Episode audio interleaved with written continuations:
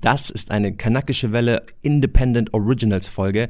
Wenn ihr zu unserer Kooperation mit Funk wollt, dann springt rüber zu den Folgen ab Mai 2021. Komm und reite dich. Je mehr Sprachen man perfekt kann, desto nicht nur gebildeter ist man, sondern desto freier ist man, desto mehr Möglichkeiten hat man, in desto mehr Ländern kann man leben, desto mehr Optionen hat man, desto mehr Jobs könnte man annehmen und so weiter. Die Deutschen, die lieben die Italiener einfach und deswegen packen die jedes Mal ihr grottiges Italienisch raus. Scusi, uh, prego, oh, cappuccino, oh, gnocchi locchi. Weißt du, jedes Mal, die lieben es. Oh, buongiorno, Giovanni. Ich bin in Niederbayern aufgewachsen, aber ich spreche jetzt gerade, wie ich spreche. Das hat auch mit Protest zu tun. Ich konnte einfach nicht bayerisch sprechen, obwohl alle um mich herum bayerisch gesprochen haben. Ich habe halt die Sprache aus dem Fernsehen, aus den Büchern gesprochen, weil ich mich da nie genug zugehörig gefühlt habe.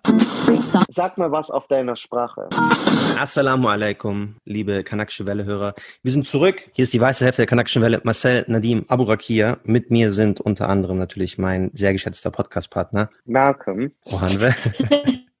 Äh, und wir haben zwei tolle Gästinnen, zwei erfahrene Podcasterinnen, die sich am besten selbst vorstellen können. Ihr findet die besten Worte für euch selbst. Mein Name ist Vanessa Wu. Ich äh, bin Journalistin, 28 Jahre alt und Jahrgang 91, sage ich auch mal dazu. Keine Ahnung, welchen Jahr ihr diesen Podcast hört. Ich podcaste bei Rise and Shine normalerweise. Das ist ein Podcast für wirtdeutsche Perspektiven. Das heißt, ähm, wir machen alles von Bubble Tea über anti-asiatischen Rassismus oder wie wir einfach aufgewachsen sind. Eigentlich so wie Kanakische Welle, nur dass wir es schon länger machen als ihr. Und ansonsten im restlichen Leben bin ich Journalistin. Also ich schreibe vor allem bei Zeit Online. Ja, und ich bin Merve, Merve Kaikte, richtig ausgesprochen. Ich mache den Podcast Mashallah, der jetzt Prima Muslima heißt. Und da rede ich mit Muslimen über Sachen, die sie interessant machen oder die halt sie beschäftigen in irgendeiner Art und Weise. Und ich mache noch mit einer Freundin von mir äh, bei Podimo jetzt einen Podcast, der heißt Geldgeschwätz. Da geht es um Finanzen. Und ja, das hat eigentlich nichts mit Islam oder so zu tun. Ich bin auch Journalistin und ich schreibe ganz viele so Artikel, die was mit Islam oder Muslimsein zu tun haben und auch welche, die gar nichts damit zu tun haben, genauso wie bei den beiden Podcasts. Vanessa Wu ist nicht nur Podcasterin, sie ist auch die Gewinnerin des Theodor Wolf Preises und die Gewinnerin des Helmut Schmidt Journalistenpreises. Und sie war in der Liste der 30 vielversprechenden Journalistinnen und Journalisten unter 30 im Jahre 2018 und sie war 2019 für den Grimme Online Award nominiert muss auf jeden Fall erwähnt werden. Merve, die unsere Gästin ist, hat einen Podcast-Wettbewerb gewonnen, das feierlich bei der Republika verkündet wurde und ist die allererste Person, die einen muslimischen, dezidiert muslimischen Podcast im Öffentlich-Rechtlichen platzieren konnte. Das sollte auch nochmal erwähnt werden. Danke, danke, danke, danke, dass ihr. Und sie ist von uns drei Podcaster oder vier Podcastern hier die einzige, die es geschafft hat, wirklich monetären Gewinn aus ihrem Podcast zu ziehen, während Reisenschein und Kanakische Welle nach, nach Jahren des Inhaltsschaffens immer noch so ein bisschen am überlegen sind, okay, wie machen wir eigentlich Geld damit? ich bin halt Türken. Türken denken immer an Geld. Hey, hey. Ich bin Vietnamesin, ich weiß auch nicht. Meine Eltern kennen es auch besser als ich.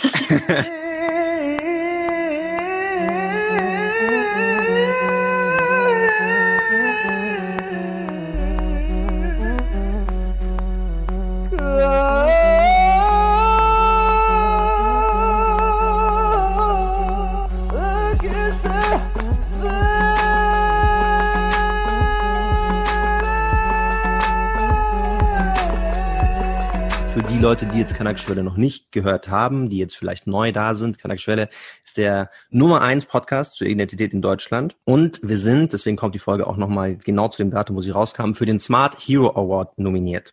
Das heißt, ihr habt jetzt noch die Möglichkeit, den Link in der Beschreibung des Podcasts oder auf unserem Instagram zu folgen und für uns abzustimmen aber nur, falls ihr noch nicht für uns abgestimmt habt bisher. Also wer es schon gemacht hat, wir küssen eure Augen. Wer es noch nicht gemacht hat, wir danken euch, wenn ihr den Link folgt und für uns abstimmt. Wir haben eine ganz besondere Folge heute. Es geht um Mehrsprachigkeit. Vielleicht habt ihr das schon im Titel gesehen. Wir haben natürlich auch äh, Gründe, warum wir darüber sprechen wollen, weil es eigentlich kannst du so die Uhr danach stellen und immer wieder kommst zur selben Debatte. Oh, was sollen die Kinder zu Hause sprechen? Wie integriert man sich richtig? Bevor wir aber in diese Diskussion einsteigen, möchte ich eine kleine ähm, Hot Hot äh, Buzzer Rounds mit unseren Gästen und Gästen. Ich, Marcel, ich nehme dich mit. Du machst auch gleich mit. Und zwar möchte ich wissen, mit welcher Sprache seid ihr aufgewachsen? Ja, hauptsächlich Türkisch. Türkisch. Vanessa. Mit Vietnamesisch die ersten paar Jahre ausschließlich und dann noch alle Sprachen, die bei uns früher im Asylbewerberheim gesprochen wurden, vor allem ähm, Albanisch. Also es gab ganz viele Kosovo-Albaner in meiner Zeit dort. Mhm. Ich kann es, glaube ich, heute nicht mehr, aber ich glaube, ich bin mir ziemlich sicher, dass wenn jemand das sprechen würde, würde ich wissen, worum es geht. und Marcel? Arabisch, also außer, außer Deutsch, noch Niederbayerisch und ähm, Arabisch und. Du bist aus Niederbayern? Das wusste ich nicht. Meine Mama kommt aus Niederbayern. Und deswegen oh. war ich oh. äh, dieser, dieser Qual ausgesetzt, Niederbayerisch die ganze Zeit hören zu müssen. Merve, wie gut sprichst du die Sprachen, mit denen du aufgewachsen bist? Ich spreche perfekt Türkisch, perfekt Deutsch und perfekt Englisch. ähm, mhm. Und teilweise, also jetzt, wo ihr das gerade alles gesagt habt, ist mir noch eingefallen, ähm, ich habe tatsächlich in meiner Kindheit auch ziemlich viel Schweizerisch mitbekommen, weil ich bin an der Schweizer Grenze in Konstanz aufgewachsen.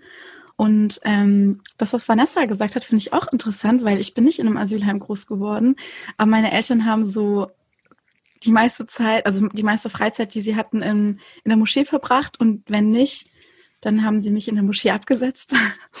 Und es war auch so eine Moschee, wo ganz viele Bosnier ähm, waren und ganz viele Araber und so. Und ich kann die Sprachen zwar nicht sprechen, aber ich kann tatsächlich so, wenn Leute Smalltalken, also wenn die zum Beispiel sagen, reich mir mal die Serviette oder kann ich eine Tasse Kaffee haben, verstehe ich es 100 Prozent. Meine Eltern waren Vertragsarbeiter in Bulgarien vorher und hatten irgendwie danach noch so bulgarische Freunde in dem Ort, wo wir groß geworden sind. Und tatsächlich verstehe ich, und die haben dann immer miteinander Bulgarisch gesprochen. Meine Eltern sprechen fließend Bulgarisch. Mm. Dass ich das tatsächlich auch verstehe. Können die auch so kyrillisch lesen und schreiben? Ja, besser als Deutsch, würde ich sagen. Marcel, Vanessa, wie gut sprecht ihr die Sprachen, Vanessa? Mein Vietnamesisch verbessere ich gerade. Also ich habe in meinem ersten Lebensjahr nur Vietnamesisch gesprochen und dann ab dem Kindergarten oder der Schule auch Deutsch gelernt und dann Vietnamesisch immer mehr verlernt, beziehungsweise ist es eher in so einem kindlichen Niveau stecken geblieben. Also mhm. ich kann ganz viel über Haushalt, Schule, Küche, und so solche Sachen sprechen. Aber bei Politik und Geschichte bin ich überfordert. Das hole ich jetzt gerade nach. Ich habe gerade Vietnamesisch Unterricht, viermal die Woche tatsächlich sogar. Also sehr intensiv lerne ich das. Mm, und die anderen Sprachen, ja, so lala. Also ich spreche eigentlich noch mehr Sprachen. Ich habe in der Schule dann irgendwie angefangen, richtig gern Sprachen zu lernen. Englisch, mhm. Französisch, Italienisch, Spanisch, Arabisch tatsächlich sogar. Drei Semester. Allah. Oh. واو لا لا لا لا اللغة العربية كثير صعب خلاص من هون بس بنحكي عربي كلنا مع بعض Merve, kannst du eigentlich auf Türkisch über Politik und Gesellschaft auch diskutieren? Ja, also ich kann Türkisch wirklich auf einem auf demselben Niveau, wie ich Deutsch spreche.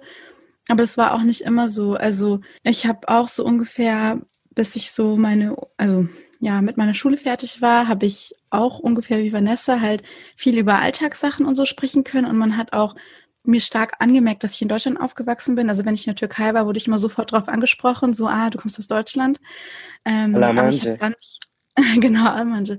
Und später habe ich es dann aber richtig gut gelernt. Also jetzt kann ich es echt, also die meisten Leute merken nicht mal, dass ich in Deutschland aufgewachsen bin, wenn ich in der Türkei bin oder Türkisch rede. Wie hast du das so gut gelernt? Also selbst beigebracht oder ähm, hast du einen ähm, Kurs also gemacht? Oder? Nee, also ich hatte so drei Phasen. Ähm, die erste Phase war, dass ich so einen Türken kennengelernt hatte aus der Türkei und der hat mich irgendwie am Anfang so ein bisschen, ja, wie soll ich das sagen, der fand es irgendwie süß, dass ich so einen ausländischen Akzent habe, also dass ich so deutsch klinge.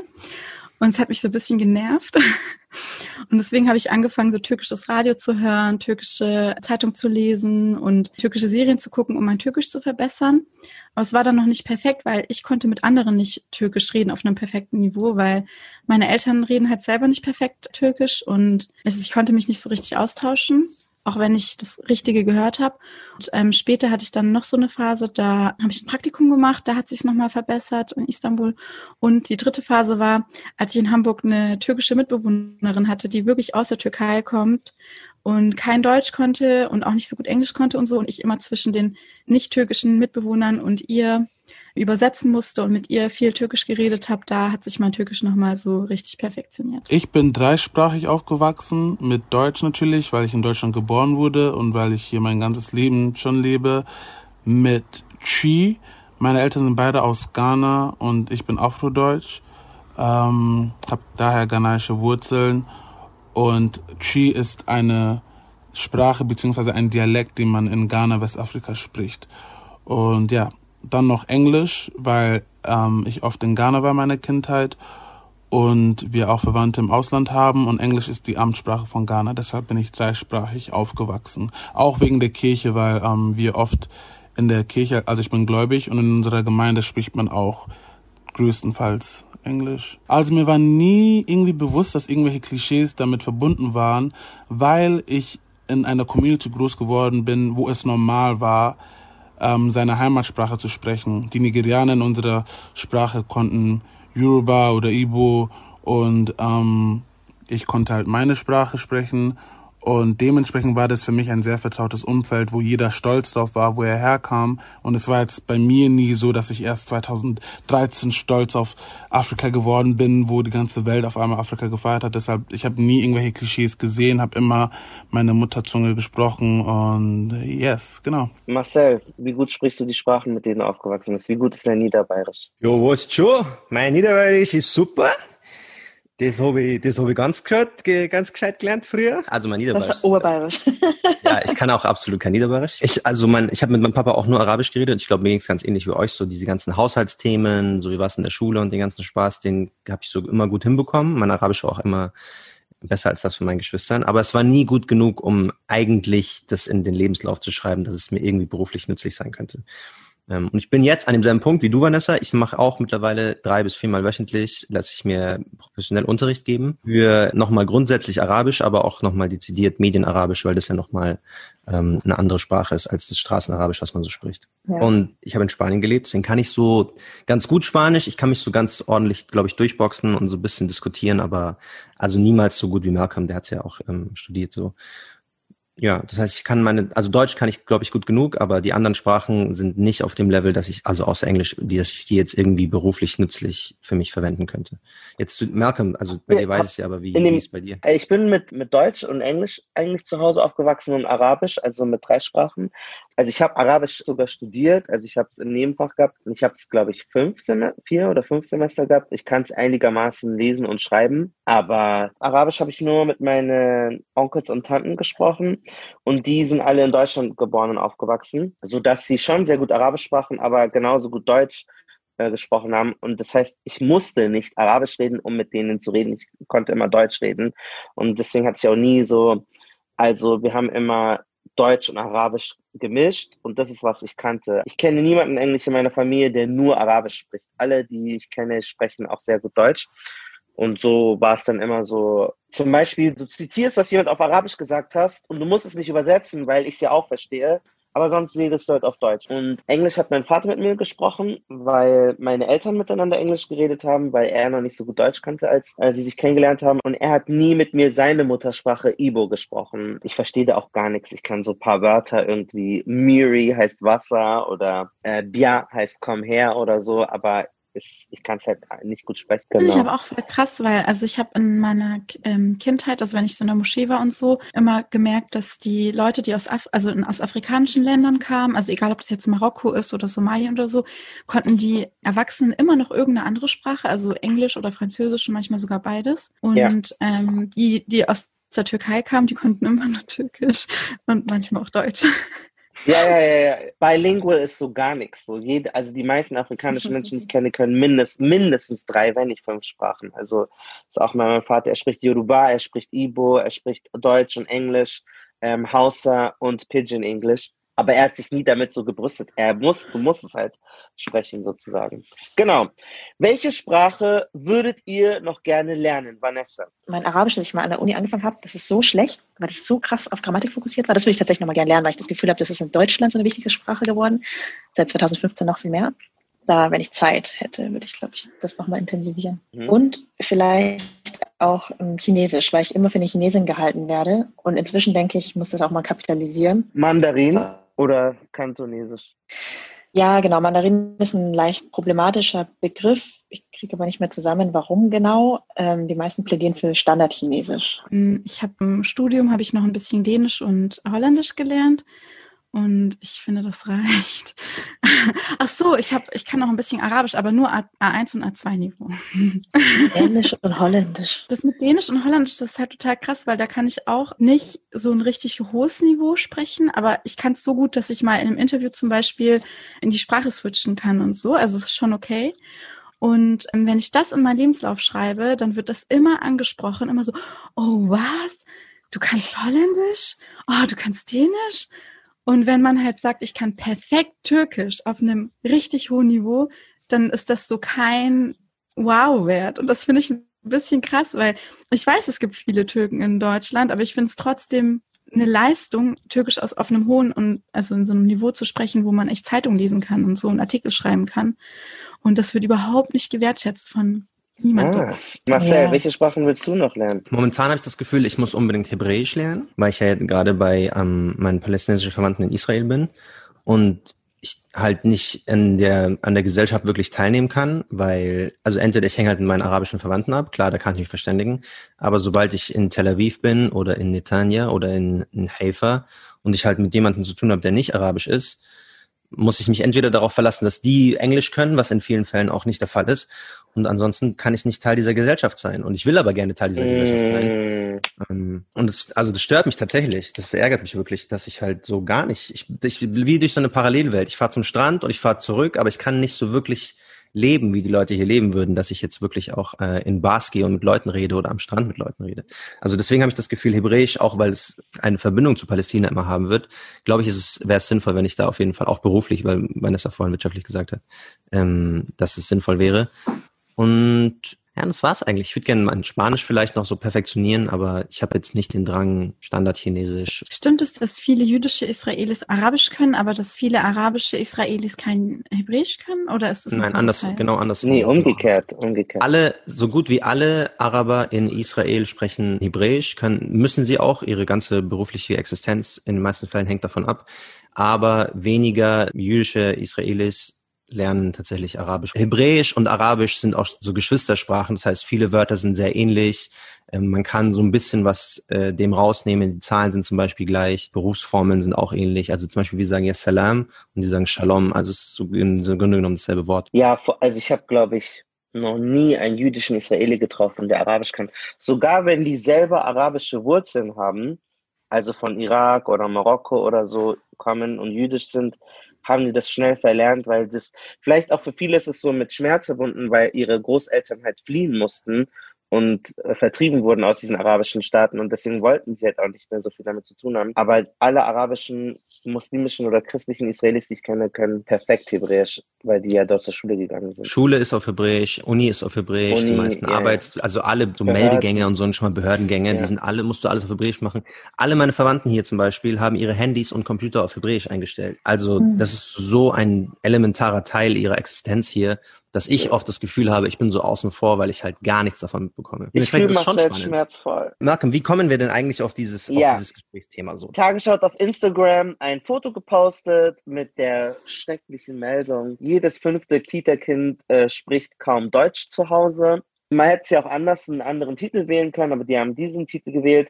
Ihr habt, glaube ich, auch alle das Bild gesehen. Wenn ihr es noch nicht gesehen habt, werden wir es euch äh, verlinken in den Kommentaren oder in der Story oder googelt es einfach. Genau, also 21,4 Prozent, ähm, also mehr als jedes fünfte Kind sogar, wachsen in einem Haushalt auf, wo die Eltern nicht muttersprachlich Deutsch sprechen. Merve, du hast jetzt schon mit Türkisch auch angesprochen. Türkisch wird ja auch immer so als die schlimmste Sprache von allen im Ranking immer erwähnt.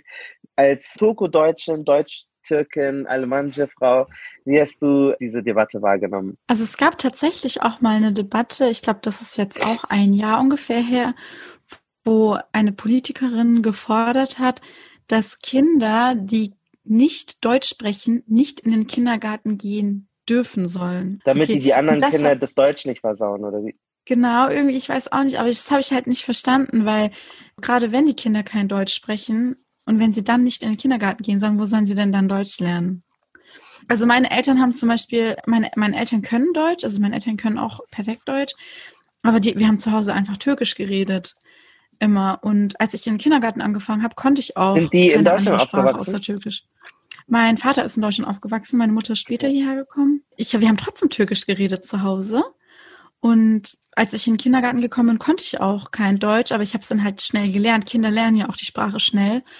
Und es gab aber auch, also in meinem Kindergarten jetzt nicht, aber bei meiner kleinen Schwester im Kindergarten, gab es zum Beispiel ein amerikanisches Kind und das konnte halt nur Englisch und überhaupt nicht Deutsch oder so. Und bei dem Kind wurde halt so getan, so, oh mein Gott, wow, dieses Kind spricht Englisch und das ist so eine Bereicherung für unsere Kindergarten und so. Und bei meiner Schwester wurde halt so getan, ja, aber du darfst hier nicht Türkisch reden im Kindergarten, hier wird Deutsch geredet.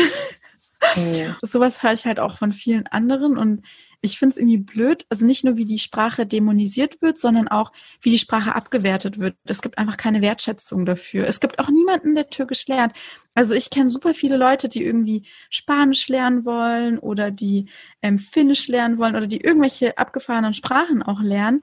Aber ich kenne keine einzige Person, die sagt, okay, ich will jetzt Türkisch lernen. Und das finde ich, okay, ich kenne ganz viele Kurden, die sagen, sie wollen Türkisch lernen, weil sie nicht gut Türkisch können oder kein Türkisch können.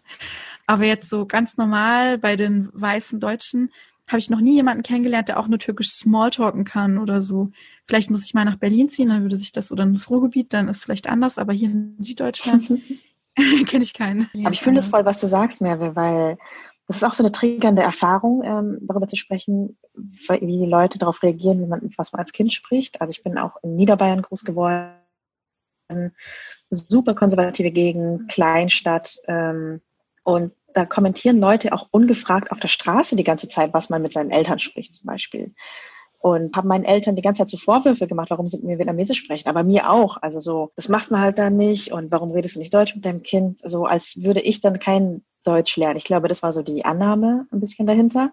Und umgekehrt kam das dann später, dass alle fanden, ich soll als Kind, wenn ich doch schon gut Deutsch spreche, auch mit meinen Eltern Deutsch sprechen, damit die endlich richtiges Deutsch lernen. Weil ihr Deutsch ah. ist bis heute halt recht gebrochen. Und ich weiß gar nicht, woher überhaupt diese Audacity kommt, dass die Leute daherkommen und irgendeinem vorschreiben wollen, was man innerhalb der Familie spricht, weil es ja total intim ist einfach. Stimmt, ja, das kenne ich aber auch. Ich finde das auch echt übergriffig, dass teilweise auch Leute gesagt haben, redet aber bitte Deutsch, also zum Beispiel im Bus oder in der Arztpraxis oder egal mhm. wo, wenn man mal so türkisch geredet hat miteinander oder auch im Zoo oder keine Ahnung, gab es echt auch Fremde, die dann gesagt haben, könnt ihr bitte Deutsch reden? Es gab auch zum Beispiel Leute, die gesagt haben, okay, redet ihr, also wenn ihr nicht Deutsch redet, dann weiß man ja nicht, ob ihr über uns redet. Also an der Uni zum Beispiel war das so. Mhm. Ich hatte an der Schule gar keine anderen Türken, weil ich komme auch aus dem, aus dem allersüdlichsten Kaff in Deutschland. Aber in der Uni hatte ich dann andere Türken, mit denen habe ich ab und zu halt auf Türkisch was geredet, weil es einfach schneller geht und wie die gleiche Sprache können und auch die anderen um uns herum halt dann nicht stören, mit, also weil die unsere Konversation ja nicht verstehen, können sich, denke ich, besser ausblenden. Aber dann gab es echt viele, die dann gekommen sind und gesagt haben, oh, ich mag das gar nicht, dass ihr immer Türkisch redet miteinander, dann fühle ich mich so ausgeschlossen und dann weiß man auch gar nicht, ob ihr über uns lästert oder so. Die Wahrheit ist aber, es wird trotzdem viel gelästert. ähm, wenn man im so Nagelstudio sitzt oder so, äh, alle Albträume dieser Deutschen sind wahr. das plaudere ich jetzt einfach mal so aus. Was ist das Schlimmste, was du mal mitbekommen hast in einem vietnamesischen Nagelstudio? Na, da hatte eine so ein Fläschchen, äh, die wollte, die hatte ganz spezielle Anforderungen. Sie meinte, ja, dieses rosa, aber weiß, aber so mischen, damit es nicht ganz so rosa ist. Und dann äh, hat der, der da gearbeitet, hat auch noch gesagt, oh mein Gott, der hat so hässliche Füße, es ist eigentlich völlig egal, welche Farbe darauf kommt. Die ganze Zeit vor hingeschimpft. Schau dir mal diese Zehen an. ich spreche zwar mit meinen Geschwistern Deutsch, aber wenn es darauf ankommt und wenn wir etwas sagen müssen, was keiner versteht, dann, also verstehen soll, dann sprechen wir auf Chi. Genauso, wenn wir in Ghana sind und wenn Leute uns irgendwie dumm kommen wollen oder so, dann sprechen wir halt Deutsch unter uns oder hier in Deutschland, wenn irgendwas ist und wir nicht wollen, dass die andere Person das versteht, dann sprechen wir halt auf Tree. Warum, warum glaubt ihr, dass es so ein, ein Ranking gibt zwischen Sprachen, die, also dieses Ranking gibt in der Qualität von, von, von Mehrsprachigkeit? Also warum sind Englisch, Französisch, Spanisch, Italienisch, warum sind das Sprachen, die so, oh ja, das ist so nett, dass ihr das sprecht, aber bei Türkisch, Arabisch, Vietnamesisch, Russisch, da dreht es den Leuten die, die Fußnägel hoch? Also über Sprache wird ja ganz viel Identität, Wissen ähm, transportiert, aber auch die Fähigkeit, widerständig zu kommunizieren zum Beispiel. Und das macht den Leuten halt Angst. Also das ist für die sehr bedrohlich, wenn sie irgendwie so eine besitzstandswahrende Haltung gegenüber ihrer eigenen Kultur oder Gesellschaft haben. Also ich glaube, es ist für manche, ich glaube, es ist für weiße Menschen unerträglich zu wissen, dass andere Menschen sich auch ausdrücken können an ihnen vorbei. Und das hat einfach auch eine lange Kolonialgeschichte zum Beispiel. Wir können zum Beispiel auf die Sklaverei gucken. Da war das auch explizit unerwünscht, dass schwarze Menschen, versklavte Menschen ihre Sprachen sprechen, weil sie sich dann einfach zum Beispiel organisieren konnten oder weil sie Wissen, wertvolles Wissen weitergeben konnten, das irgendwie im Zweifel den Sklavenhaltern geschadet hat. Man hat ihnen auch ähm, extra so Masken zum Beispiel vors Gesicht gebunden, damit sie nicht miteinander sprechen. Die haben dann halt andere also ich, widerständige Formen entwickelt, Gesang oder so. Ich glaube, dass das auch voll mit reinspielt, aber ganz oft ist es einfach ganz einfach. Es ist einfach nur rassistisch. Also zum Beispiel Italiener sind nicht gebildet, die hier sind. Die gehören zu der schlecht performendsten Einwanderergruppe von allen. Die sind, auch wenn du die Zahlen anguckst, viel schlechter gebildet als zum Beispiel Vietnamesen und sind ungefähr gleich auch mit den Türken sozusagen, wenn du jetzt einfach nur Bildungsabschlüsse und sowas anguckst. Die Deutschen, die lieben die Italiener einfach und deswegen packen die jedes Mal ihr grottiges Italienisch raus. Scusi, uh, prego, oh, cappuccino, oh, gnocchi loki. Weißt du, jedes Mal, die lieben es. Oh, buongiorno, Giovanni. Obwohl die nicht mal so gebildet oder, das sind sie nicht mal, die, die hier sind. Und das ist auch super krass bei uns in der Kantine im BR. Da gibt es viele Leute, die tamilische Wurzeln haben oder auch Eritreer und so.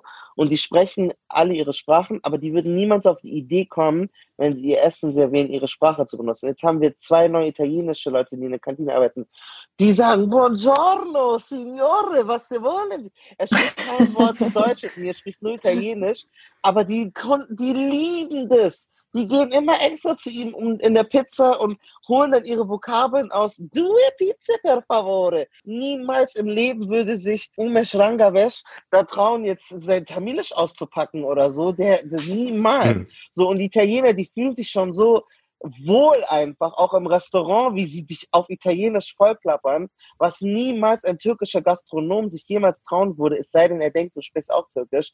Aber die Italiener, weil die schon wissen, sie sind beliebt, die Leute lieben das auch. Äh, und das ist ja auch mit Spanisch ähnlich so. Und das ist, glaube ich, halt einfach, also blanker Rassismus und die Menschen hassen arme Leute das ist halt das ist auch derselbe Grund, warum man ja auch rassistisch ist gegenüber vielen Gruppen, weil man mit ihnen Armut verbindet. Auch diese eklige Roma-Feindlichkeit, also jetzt mhm. gerade beim Deutschen Radiopreis, wo man einfach denkt, es ist so lustig, sich über mit Armut verbundenen Menschen. So, und genau das gleiche ist dann mit den Sprachen. Wenn die Sprachen mit Armut verbunden sind, dann sind das keine Sprachen, die irgendwie respektiert werden. Und ich glaube, bei türkisch und muslimischen Sprachen das wird dir dann direkt mit der Religion verbunden und dann ist es so eine defizitäre rückschrittliche Kultur? Bin ich jetzt Sexist, wenn ich Türkisch rede? Bin ich jetzt homophob, wenn ich Arabisch lerne? Also ich glaube echt, manche Weiße denken wirklich genau so. Die denken wirklich, wenn du die Sprache lernst, dass du dann so in eine, keine Ahnung, menschenfeindliche Ideologie reingehst oder Terrorist wirst oder so.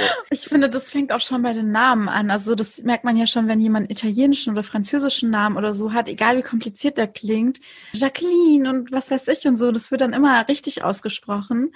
Und wenn man arabischen oder einen asiatischen, also einen anderen asiatischen Namen hat, dann wird der Name total verändert. Also ich heiße zum Beispiel gar nicht Merve, den Namen Merve gibt es gar nicht. Also ich heiße eigentlich Merve.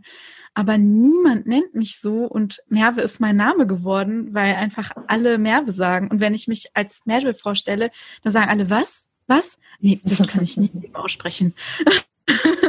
und also du hast ja das mal Restaurants angesprochen. Ich kenne zum Beispiel auch Leute, die ein pakistanisches Restaurant haben oder also die ein Restaurant haben, das eigentlich aus einem anderen Land kommt, aber die vorgeben zum Beispiel, dass es ein ähm, indisches Restaurant ist, weil sie dann mehr Kunden haben.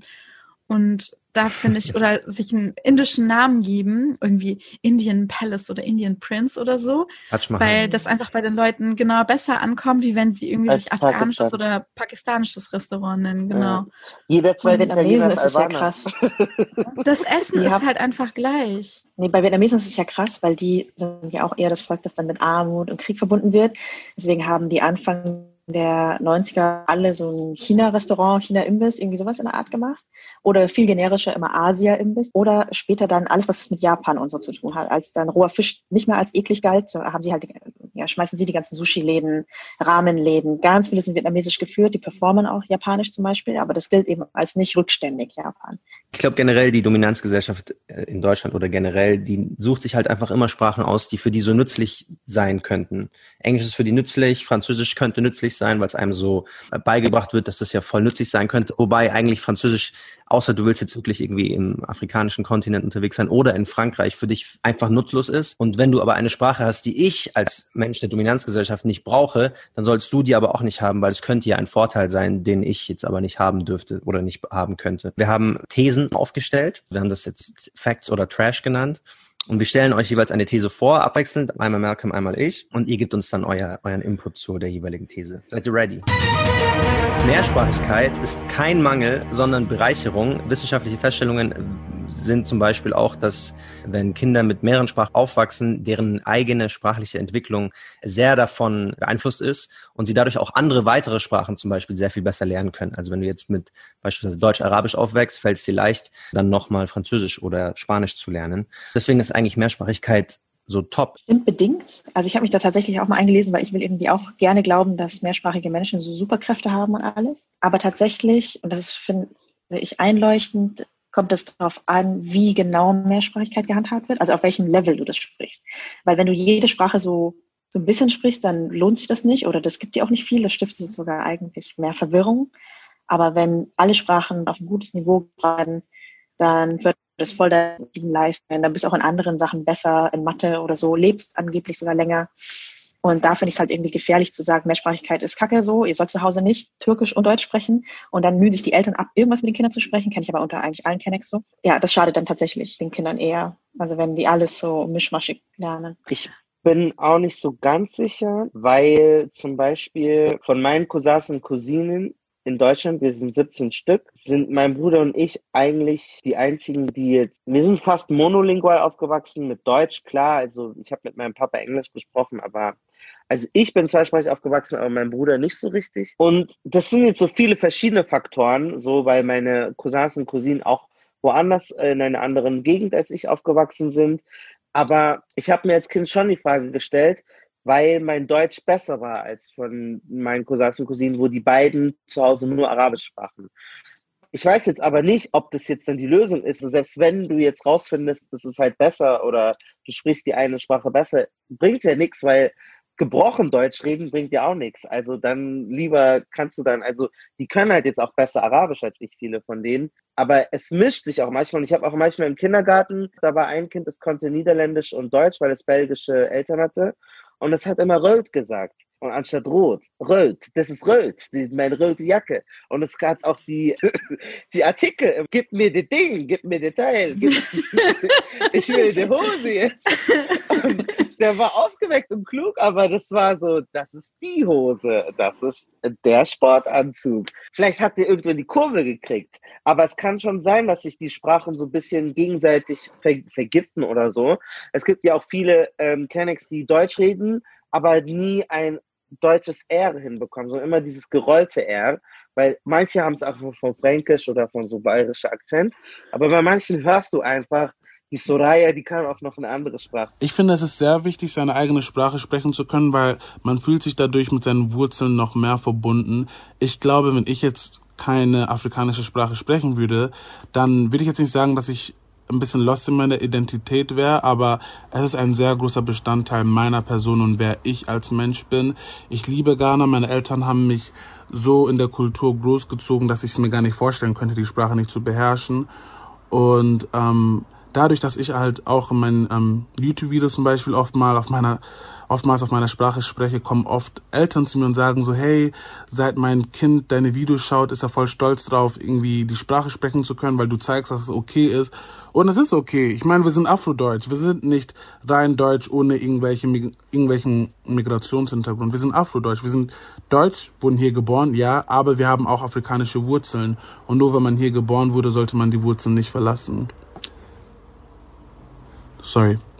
Und nur weil man hier geboren wurde, sollte man die Wurzeln nicht vergessen. Und dann kann man jetzt sagen, okay, sind wir jetzt hinterwäldlerisch in Deutschland, weil äh, in Amerika ist es so, wenn du Hispanic Accent hast, obwohl du in Amerika geboren bist, ist es so normal. Also bin ich auch noch nicht so ganz sicher, obwohl ich eigentlich auch so Team Multilingual eigentlich bin.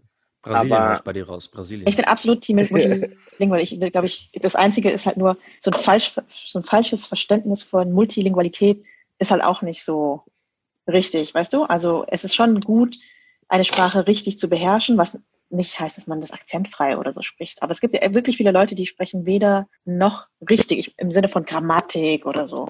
Mhm. Und das ist dann Aber schon. Ist es schlimm, einen Akzent zu haben? Also gerade was Akzent nee, Akzent angeht. nicht. Habe ich das halt ist eigentlich voll schön. Bayerischer Rundfunk liebt ja bayerischen Spracheinschlag. Wow, amazing.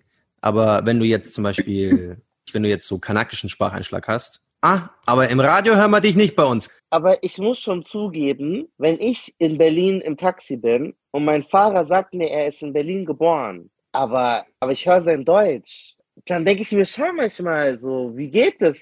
dass du hier aufgewachsen bist und so einen krassen Akzent hast, was jetzt nicht so schlimm ist, die Grammatik, aber auch der Akzent. Ich erwische mich dabei, wie ich schon urteile, wenn jemand einen starken Akzent hat, obwohl er hier geboren ist. Vielleicht ist das auch schon falsch. Vielleicht muss man das schon mal kalibrieren, weil solange die Grammatik stimmt und man einander versteht, ist ja okay, aber es war schon für mich irgendwie befremdlich, ehrlich gesagt. Muss ich zugeben in dem Moment. Ich bin halt ausgestiegen, war mir egal und er muss ja damit leben, aber ich war echt schockiert. Ich war echt schockiert, halt, dass er hier geboren ist und so einen starken Akzent hatte. Also ich finde halt, wenn du einen holländischen Akzent hast oder einen französischen Akzent, dann sind alle so, oh, das, also auch wenn du zum Beispiel Geschäftsmann oder so bist, sind alle so, oh, das hört sich aber charmant an. Und wenn du halt mhm. einen türkischen oder arabischen Akzent hast, dann ist das so, Alter, was für ein Bauer bist du eigentlich? oder, ja, also weißt du, was ich meine? Und das finde ich eigentlich schon wild. Also klar, es ist gut, eine, also die Sprache richtig zu sprechen. Ich spreche ja auch Hochdeutsch, aber ich habe zum Beispiel an der Uni, also ich habe eine Zeit lang in Stuttgart studiert und da hatte ich Leute an der Uni, die konnten kein Hochdeutsch. Also die konnten wirklich nur Schwäbisch und haben auch in Präsentationen oder so nur Schwäbisch geredet und auch teilweise so krasses Schwäbisch, dass jemand, der nicht hier aufgewachsen ist, die nicht gut verstehen könnte. Ja, das und das war halt gar kein auch. Problem. Ja, aber weißt du, das ist halt gar kein Problem. Wenn jemand, also weißt du, du kommst. Aber jetzt das soll verurteilt werden. Vanessa, Vanessa, Vanessa weiß das, wie ich es weiß. Geh mal nach Niederbayern. Ja, als Mensch, der jetzt nicht. Hochdeutsch. Du verstehst sie Auch Leute nicht. mit Abi. Nee. Die, haben, die machen, also die haben Abi. Die. Meine Mutter ist aus Niederbayern. Ich habe Probleme, die zu verstehen. Also, also es ist jetzt ohne Spaß, so sage ich mal, ich ziehe gerne über Niederbayern her, aber ich habe wirklich Probleme, mit denen ein Gespräch zu führen, ohne dass die sich jetzt irgendwie so anschicken müssen, zu, wirklich, die müssen versuchen, Hochdeutsch zu sprechen. In vielen Fällen klappt das auch nicht, aber da gibt es keinerlei Wertung. Das stimmt nicht ganz, das stimmt nicht ganz, Marcel, weil ich wow. habe mit vielen von diesen Abi, von den Leuten Abi gemacht und manchmal auch im Deutschleistungskurs. Die konnten passabel lesen und schreiben quasi und können aber bis heute kein Hochdeutsch und manche leiden total drunter. Man geht halt bei uns so, zur Schule und alle Lehrer reden auch bayerisch. Sie sind dazu angehalten, es nicht zu tun, aber es ist einfach so. Und auf dem Land, keine Ahnung, es wohnen halt auch nicht so viele Lehrer auf dem Land und gerade die Älteren sind dann nochmal anders. Und wenn du so sprichst, dann kommst du vielleicht 30 Kilometer weit, aber selbst in München oder wenn du, sobald du Bayern verlässt, hast du Probleme. Und du, dann kannst du auch nicht mehr wirklich ankommen. Dann halten dich auch alle für den größten Bauern. Dann kannst du auch nicht wirklich Karriere machen und so weiter. aber, als, aber, als, Tür, aber als Türke, du kannst nicht mal aus dem Haus gehen und du ja, hast Spracheinschlag und wirst dafür verurteilt. ja. Also schön für Niederbayern, wenn ja. die jetzt 50 Kilometer Radius haben, wo sie sich natürlich verhalten können. Aber wenn du Türke, Araber, was auch immer bist, du kriegst nicht mal einen Zentimeter, wo du deine Sprache nicht, also wenn du jetzt Deutsch nicht perfekt ohne Einschlag oder sowas sprichst. Danke, Marcel. Aber ich stimme auch Malcolm zu. Es ist krass teilweise. Also ich kannte das früher gar nicht, weil ähm, hier in Baden-Württemberg kenne ich echt keine Türken, die kein Deutsch können. Aber als ich das erste Mal im Ruhrgebiet war, habe ich echt Türken kennengelernt, die wirklich kein oder kaum Deutsch sprechen. Aber wo ich mich halt so frage, wie geht das? Also wie habt ihr es geschafft, bis hierher zu kommen? Also wie, wie könnt ihr, wie verdient ihr Geld? Wie füllt ihr eure Formulare aus? Wie, also wie geht das überhaupt? Aber es gibt dann immer irgendjemanden, der es kann und der dann das Zeug für alle irgendwie organisiert. Ja. Aber eigentlich müssten wir sauer auf das System sein, dass das überhaupt möglich, also weil sie kann, also ich meine, keiner entscheidet sich ja als Jugendlicher bewusst dafür. Ich merke zumindest, ich bin nicht rassistisch. Also jeder kann Sendung mit der Maus gucken. Ich habe Deutsch von der Sendung mit der Maus gelernt. Ja, hast du so Deutsch? Ja, aber ich glaube, man kann es nicht, also Sprache ist ja ein bisschen mehr als die Chance, etwas zu lernen. Das drückt ja auch ganz stark so Zugehörigkeit aus. In Bayern ist es halt so ein Fall, wo wir sagen, ja, okay, ist erstmal egal, aber bei allen anderen würde ich sagen, zum Beispiel so Türken, das kann ich nicht so richtig verurteilen, weil wenn du aufwächst und niemand schert sich darum, dass du es irgendwie gut kannst, ähm, niemand sagt, hey, komm doch zu uns, besuch uns mal zu Hause und wir reden miteinander, sondern du bleibst immer so in deiner eigenen Ecke, dann ja, dann lernst du halt diese andere Sprache auch nicht. Und dann ist es halt vielleicht sogar ein Zeichen von Widerstand oder Protest, der ja. unbewusst passiert. Bei mir ist es ja zum Beispiel so, ich bin in Niederbayern aufgewachsen, aber ich spreche jetzt gerade, wie ich spreche. Das hat auch mit Protest zu tun. Ich konnte einfach nicht bayerisch sprechen, obwohl alle um mich herum bayerisch gesprochen haben. Ich habe halt die Sprache aus dem Fernsehen, aus den Büchern gesprochen, weil ich mich da nie genug zugehörig gefühlt habe. Und Vietnamesisch, glaube ich, spreche ich nur deswegen nicht die ganze Zeit, weil es halt fast keine Vietnamesen gab, um mich das abzusondern. Bei Türken ist es ein bisschen anders. Also ich habe auch mal so die kennengelernt und das, das ist auch ein Leidensdruck, wenn du keine Sprache richtig beherrschst. Also, weil die werden ja auch kein Türkisch perfekt können, gehe ich jetzt mal von aus, weil die ja auch nicht zur türkischen Schule gegangen sind, sondern nur mit Deutsch-Türken sind, so. Das, also du bist dir dessen bewusst, dein Gehirn ist ja trotzdem ein gutes Gehirn, aber mich macht es ja schon kirre, wenn, wenn meine arabischen Verwandten diskutieren. Und die gehen dann in Super Saiyajin-Modus und rasten aus und schreien und so.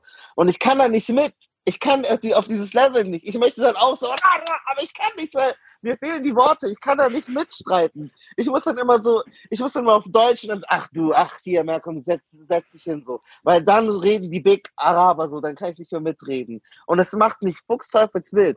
Und jetzt stell dir vor, du kannst es nirgendwo. Du kannst nicht so richtig. Das tut mir so leid, wenn es jemanden von euch gibt, Aber der Malcolm, uns da hat, der sich davon betroffen wird. Schreib uns mal. Ja. Das hat nichts, das, also das hat nicht nur was mit Migrationshintergrund zu tun. Es gibt auch ganz viele Deutsche, die nicht gut Deutsch können und die halt dadurch ja, dann klar. gar keine Sprache gut können. Und also es gibt ja diese Studien auch darüber, dass es zum Beispiel auch Deutsche gibt, die ganz einfache Formulare nicht ausfüllen können, wo nur Name, Geburtsdatum, Bank, Banknummer und so steht. Also denen das Panik macht, weil die Angst haben zu lesen oder weil sie halt Sprache nicht auf einem hohen Niveau sprechen können. Und es gibt ja auch ganz viele zum Beispiel Nachrichtenseiten, die äh, Nachrichten in einfacher Sprache anbieten und so, weil es ja. eben, also das ist nicht für Ausländer, ja, ja, aber, das ist ja, für Deutsche, nein, nein, nein, die aber, Deutsch nein, können. Aber okay, aber da ist nicht der Grund, dass sie mehrere Sprachen sprechen, sondern dass sie nicht so viel Bildung haben.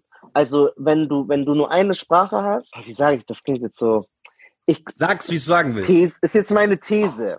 Wenn du jetzt als deutschstämmige Person die monolingual halt. aufgewachsen ist und nur Deutsch sprichst, dann wird ja der Grund wahrscheinlich eine Lernschwäche sein oder du bist irgendwie irgendwie nicht schnell, also so. Aber es kann ja sein, dass dein Gehirn alles schnell und fix ist, aber du einfach zu viele Sprachen und keine richtig gelernt hast. Und das ist eigentlich das, worauf ich hinaus wollte. Aber vielleicht werde ich auch voll geroastet. Ich habe mich jetzt, ich bin jetzt nicht so ganz drin, so mit Lernschwächen und sowas und vielleicht habe ich auch falsche Sprache benutzt, deswegen er korrigiert uns sehr gerne, es tut mir auch wirklich leid, aber ich gebe dir 100 Milliarden Prozent recht, dass es wahnsinnig viele Menschen gibt, die nur Deutsch sprechen und die sehr schlecht einfach Deutsch sprechen. Und das ist ja auch das mit, deswegen habe ich mich so ein bisschen wohlgefühlt oder mich doch nicht so rassistisch gefühlt, weil ja auch Niederbayern oder Sachsen oder, oder Menschen aus anderen Regionen genauso schlecht Hochdeutsch reden und ich die genauso verurteile. Es ist jetzt auch nicht gut, aber da ist jetzt meine Frage in die Runde. Sollten wir Hochdeutsch einfach dekonstruieren und macht dieses ganze Konzept von Hochdeutsch gar keinen Sinn, wenn so viele Leute daran überhaupt schon scheitern, wenn es mit so viel Stigmata besetzt ist, wenn jemand nicht auf diese Art und Weise Deutsch spricht?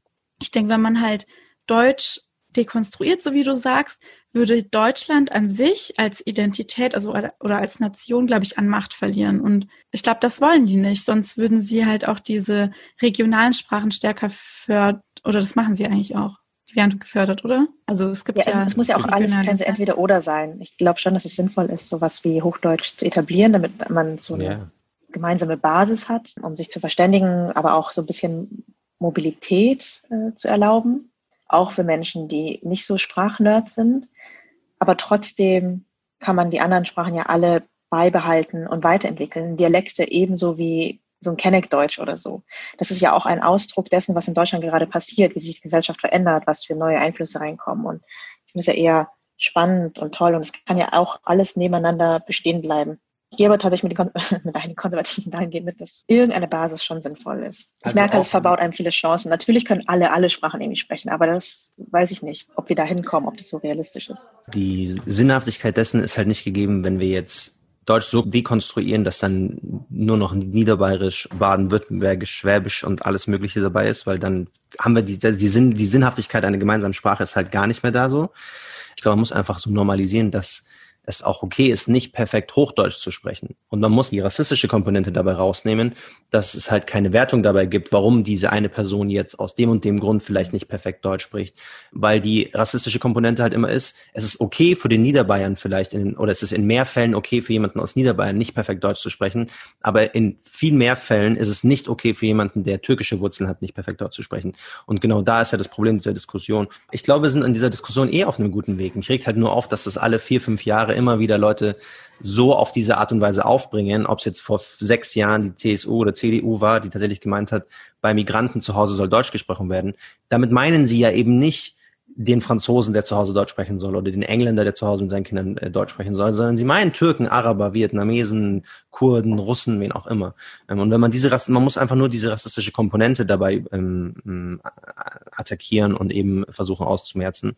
Wir sind halt eine Einwanderungsgesellschaft so. Auch ein Niederbayer kann ja Türke sein so. Also am Ende des Boah, Tages. Es gibt auch solche Menschen. Ja, es ja, gibt die, die auch. fließen niederbayerisch. Ja. Also. Ich habe ich hab einen äh, Bekannten, der mit mir zur Schule gegangen ist. Seine Mutter ist Vietnamesin und sein Vater kommt aus dem Irak. Und der spricht in erster Linie fließend Niederbayerisch und alles andere nicht so. Oftmals werden Afrikaner fertig gemacht, weil sie Englisch sprechen. Bei mir war es zumindest so, ich bin Afrodeutsch und habe einen YouTube-Kanal, Boas Vlogs. Und unter meinen Videos sehe ich oft Kommentare, wo Leute schreiben, oh, schaut mal diese, diese Schwarzen, die einen auf Afroamerikaner machen ähm, excuse me, aber ich bin ursprünglich aus Ghana, beziehungsweise ich habe Wurzeln aus Ghana und dort ist die Amtssprache Englisch. Also weiß ich nicht, wie ich auf Afro Afroamerikaner tun kann, wenn die Amtssprache in Ghana Englisch ist, so wie in vielen anderen afrikanischen Ländern. Und wir haben nun mal Verwandte in diesen Ländern. Wir reisen nun mal in diese Länder. Wir gehen nun mal in die Kirche. Also viele von uns gehen in die Kirche, wo man diese Sprache spricht. Also weiß ich nicht, wieso Leute mal so tun, als ob wir so tun, als ob wir Amerikaner wären. Sorry, ich kann nichts dafür, dass mein Heimatland kolonisiert wurde. Uh, it's not my fault. I'm very sorry. Diese zwei wenn das Kind gut zum Beispiel Türkisch und gut Deutsch und nicht beides nur halb gut sprechen soll, braucht es zusätzliche Angebote, die man mit Geld besorgen kann, wenn es die öffentliche Hand nicht richtet. Oder es braucht zeitintensives Management und Engagement der Eltern. Ja, ich fände es so schön, wenn man einfach anerkennt, dass wir hier nicht nur eine Sprache haben, sondern Menschen viele Sprachen sprechen, dass es auch eine grundsätzlich gute, tolle Sache ist.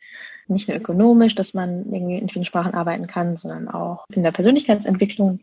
Man kann manche Dinge einfach nur in bestimmten Sprachen sagen und in anderen nicht. Und das muss man, glaube ich, Schule stärker fördern, wenn man eine Einwanderungsgesellschaft will. Weil man tut den Leuten so viel Gewalt an, wenn man ihnen eine Sprache wegnimmt. Man macht zum Beispiel Bande in der Familie kaputt, wenn man sich nicht mehr richtig unterhalten kann und die Familiengeschichte nicht verstehen kann. Man drückt ihnen einfach eine andere Geschichte auf die deutsche Geschichte. So eine emotionale Bindung ist auch einfach so gestört, wenn man die eine Sprache zu der, ja, zu den eigentlich Nächsten nicht richtig sprechen kann. So, und das kann ja keiner wollen. Also gerade konservative CSUler können sowas nicht wollen. Und außerdem, vielleicht ist es aber auch nur so persönlich motiviert, ist man in so einer ganz komischen, schwachen Position, wenn einem was genommen wird. Also ich ärgere mich zum Beispiel total, dass es früher gar nichts für mehrsprachige Kinder gab. Also auch bis heute, glaube ich, nicht so in meiner Region. Mm, und ich das alles so mühsam später privat nachholen musste. Also so wie viel Geld und Zeit ich jetzt als Erwachsene reinstecke, um meine Muttersprache zu lernen.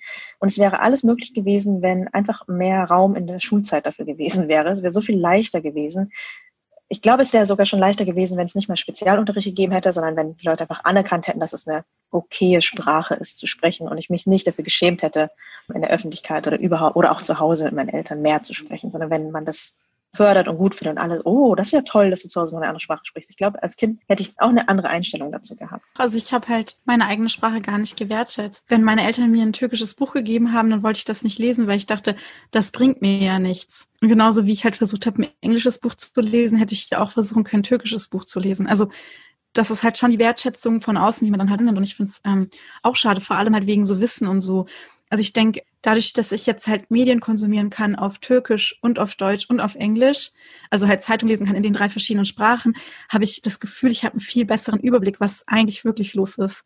Weil ein bestimmtes Land oder eine bestimmte Sprache hat immer eine bestimmte Richtung. Und je mehr verschiedene Sprachen man spricht, das ist ja schon zwischen Englisch und Deutsch so, wenn man sich über etwas informieren will und äh, man recherchiert auch auf Englisch darüber, dann kriegt man noch so viele andere Blickwinkel, Allein wenn es schon nur um Film geht. Also ich habe letztens einen Film angeguckt und wollte halt Kritiken lesen und alle deutschen Kritiken waren ziemlich ähnlich. Also weil die deutsche Denkweise ähnlich ist. Und ich glaube, vielleicht haben die auch untereinander ein bisschen abgeschrieben oder sich beeinflusst gegenseitig oder so. Und dann habe ich halt noch englische Kritiken von dem Film gelesen und die waren dann so unterschiedlich, dass ich dann halt einen komplett anderen Blick auf den Film hatte. Und so ist es halt mit allen Themen. Ich denke, je mehr Sprachen man perfekt kann, desto nicht nur gebildeter ist man, sondern desto freier ist man, desto mehr Möglichkeiten hat man, in desto mehr Ländern kann man leben, desto mehr Optionen hat man, desto mehr Jobs könnte man annehmen und so weiter. Und wenn ich die Sprache nicht perfekt kann, wie schon Vanessa gesagt hat, bringt es mir halt einfach nichts. Also könnte ich Türkisch nur auf diesem alltagskindlichen Niveau, dann würde mir diese Sprache gar nichts bringen. Also ich könnte nichts damit anfangen, außer Smalltalk in meiner Familie zu führen. Das deutsche Bildungssystem muss grundlegend überdenken, wie Sprachen beigebracht werden und welche Sprachen beigebracht werden. Weil wenn zum Beispiel Kinder wie ich tatsächlich damit aufwachsen zu denken, dass Latein die wichtigste Sprache ist und ich muss die jetzt unbedingt meistern und es ist so wichtig, dass ich Latein perfekt kann, dann habe ich mein kleines Latinum und ich habe seitdem nie wieder diese Sprache genutzt. Natürlich in irgendeiner Form im, im Spanischen oder Italienischen, ja klar, aber diese Sprache ist tot. Dafür wird in, im Gymnasium irgendwo in Deutschland wird auch noch so Altgriechisch oder sowas beigebracht. Das ist totaler Humbug. Also die Sprachen zu lernen hat einfach keinen Mehrwert. Sie hat einfach keinen Mehrwert, außer du willst wirklich dezidiert, keine Ahnung, Archäologe oder sowas werden und du brauchst irgendwie lateinische Begriffe. Okay, then so be it. Aber ich glaube, der Mehrwert für ganz Deutschland wäre sehr viel größer, wenn es Türkischunterricht gibt und es gibt Arabischunterricht und es gibt einen, einen Vietnamesischunterricht vielleicht. Also je nachdem, welche Sprachen dann ausgewählt werden. Aber da muss das Angebot einfach grundlegend sehr viel mehr erweitert werden, weil diese Sprachen bringen auch Deutsch, also Deutschland als Wirtschaft profitiert davon, wenn eine Merve schon in der Schule perfekt Deutsch sprechen kann, wenn eine Vanessa perfekt Vietnamesisch sprechen kann und sie macht ihr Abitur. Jeder profitiert davon und da muss das deutsche Bildungssystem ansetzen, als so stumpf darauf zu beharren, ja, also entweder du lernst jetzt Latein oder Französisch. Französisch. Ja, also ich finde es auch peinlich so für Deutschland als so Supermacht. Und wie gesagt, wir erwähnen es immer wieder im Podcast, zweitgrößte Einwanderungsland der Welt. Also es musste man erstmal auf der Zunge sich gehen lassen. Und dass man dann nicht sagt so, ey, wir fördern unser Kapital, was ja unsere Human Resources sind und mutieren die so zu Supermenschen, die halt Deutsche sind, die unser Land irgendwie geil finden, weil sie hier alles gelernt haben, aber trotzdem die Sprachen unserer Konkurrenten oder der anderen Staaten sprechen. Und das hat Deutschland völlig verkackt und nicht mit einkalkuliert. Also was ja eigentlich so, was ja auch damit bindest du ja auch die Menschen an deinen Staat. Ähm, weil nur weil du Vietnamesisch sprichst, heißt ja nicht, dass du dich nicht mit Deutschland dann identifizierst, sondern du kannst ja dann deutsche Interessen trotzdem vertreten, deutsche Diplomatie äh, machen und all diese, also all diese Sachen. Und das ist ja auch das Gemeine, Jetzt, wenn du dich dann als Kanake oder sonst was im Auswärtigen Amt oder sonst wo bewirbst, dann wollen sie dich ja, weil äh, schicklich ist, macht sich gut, aber dann wollen sie deine perfekten Tamilisch-Kenntnisse oder dann musst du richtig geil. Und ich so, Bro, sind wir im selben Deutschland aufgewachsen? Dieselben Leute wie du wollten nicht, dass ich diese Sprache yes. spreche. Wenn ich mit meinem Vater so geredet hätte, hättest du mich im Schief angeguckt. Und jetzt auf einmal soll das mein Mehrwert sein, weil alles andere kann ich nicht. Dann kannst du ja gleich einen Weißen einstellen. Der einzige Grund, warum du mich mich dann hier haben willst, ja, aber du kannst doch so perfekt, sprich doch mal deine Sprache. Und das finde ich so pervers einfach so, also wie das auf dem Arbeitsmarkt auch so oft vorkommt, dass dann auf einmal, auf einmal wollen sie alle deine Sprache so, aber du warst bestimmt derselbe kleine Hans-Peter, der gesagt hat, sprich Deutsch, verdammt nochmal. Also gebe ich dir völlig recht, Marcel. Das heißt, die These ist, ja, zeitintensiveres Engagement der Eltern und man müsste zusätzliches Geld da reinstecken. These 3. Ihr versteht es oder ihr könnt es nachvollziehen, wenn Menschen, um Teil Deutschlands sein zu können, ihre eigentliche Muttersprache oder eine ihrer Muttersprachen, jeweils die nicht deutsche, komplett vernachlässigen, um so Teil dieser Leitkultur zu sein und auch weil sie dem sozioökonomischen Druck nachgeben, lieber diese eine Sprache, nämlich Deutsch, so gut wie möglich zu können, um eben dann in der Arbeit, im Studium etc. Best Performance äh, zu sein. Ja, also meine Eltern waren, glaube ich, auch ein bisschen auf dem Trip und haben mir auch deswegen zu Hause nicht mehr viel Vietnamesisch beigebracht. Die haben halt auch wahnsinnig viel gearbeitet, drei Jobs parallel und so, aber ich glaube, sie wollten auch, dass wir vor allem Deutsch sprechen. Ähm, und es ist die Realität, dass in meiner Jugend und in meinem jungen Erwachsenenalter es sehr viele Vorteile bringt, sehr gut Deutsch zu können, vor allem in diesem Beruf. Ähm, und dass Mehrsprachigkeit eben nicht wertgeschätzt wird und noch nicht so viel wert ist. Also ich verstehe es vollkommen. Ich habe das ja auch komplett selber so mitgemacht. Ich habe Vietnamesisch einfach vernachlässigt und es nie weiterentwickelt. Aber es tut mir einfach so weh. Also es ist, ich halte es für moralisch in erster Linie falsch, aber eben auch ökonomisch und politisch. Aber es ist die Wahrheit und es ist einfach Tatsache, dass man mit sehr gutem Deutsch schon besser vorankommt. Merve, glaubst du, du könntest, wenn du jetzt nicht so gut Türkisch sprechen würdest, wie du es tust, glaubst du, du könntest Teil der türkischen Community sein oder du würdest dich so voll dazugehörig fühlen? Oder glaubst du, es würde dir eher so gehen wie Malcolm, der auch sagt, so ja, weil er nicht so gut Arabisch spricht, ist er halt nicht so deep drinnen in diese Araber sein, weil es ist halt einfach eine Diskrepanz in der Sprache da. Und du kannst dann da nicht so richtig eintauchen. Also ich fühle mich schon türkischer, seit ich Türkisch gut kann. Und ich bin noch ein bisschen stolzer dadurch. Also ich habe halt vorher auch ein nicht so positives Bild von der Türkei gehabt. Also ich habe halt oft so das Gefühl gehabt, dass die Türkei einfach ein Bauernland ist, weil meine Großeltern gehen zum Beispiel nicht ins Theater und so. Und ähm, als ich das erste Mal so mit meinen Onkels und so richtig türkisch mich unterhalten konnte auf einem höheren Niveau und gemerkt habe, welche Wörter die benutzen, ist mir irgendwie auch aufgefallen, ah, die Wörter, die die benutzen, die sind echt, also so hohe Sprache und die haben auch irgendwie Faust und sowas gelesen und sind total gebildet. Ich habe selber nicht verstanden, dass die Menschen, die dort leben, gebildet sind, ähm, bevor ich nicht die Sprache auf einem gebildeten Niveau gesprochen habe. Und dadurch habe ich halt auch so eine Art anderes Verständnis entwickelt, wie ich die Türkei sehe. Ich finde das richtig spannend, was du sagst. Man weiß ja nicht, man hat keine Zukunft, wenn man keine Vergangenheit hat. Und dadurch, dass du sozusagen dich selbst ermächtigt hast und dir die türkische Sprache wieder angeeignet hast, hast du einen festeren Boden, auf dem du stehst. Und wenn einem das genommen wird, dann wird einem auch dein Rückgrat und deine Selbstliebe genommen. Weil dein einziges Angebot für Identität ist immer etwas Fremdes, wo du immer unterwürfig sein musst und du hast nichts, worauf du dich zurückbeziehen kannst. Und das ist ja auch Kolonialisierung 101. Also deswegen sind so ja. viele ähm, kolonialisierte Menschen gebrochen in ihrem Spirit, also auch ganz viele schwarze Personen, weil ihnen erstmal alles genommen wurde. Also deine Sprache, dein, du hast keinen Zugang zu deiner Kultur und alles, was kultiviert oder progressiv oder hochwertig ist, ist für dich nicht verfügbar in deinem kulturellen Kanon. Du musst dann woanders Ausschau halten, weil du gar nicht den Schlüssel dazu hast.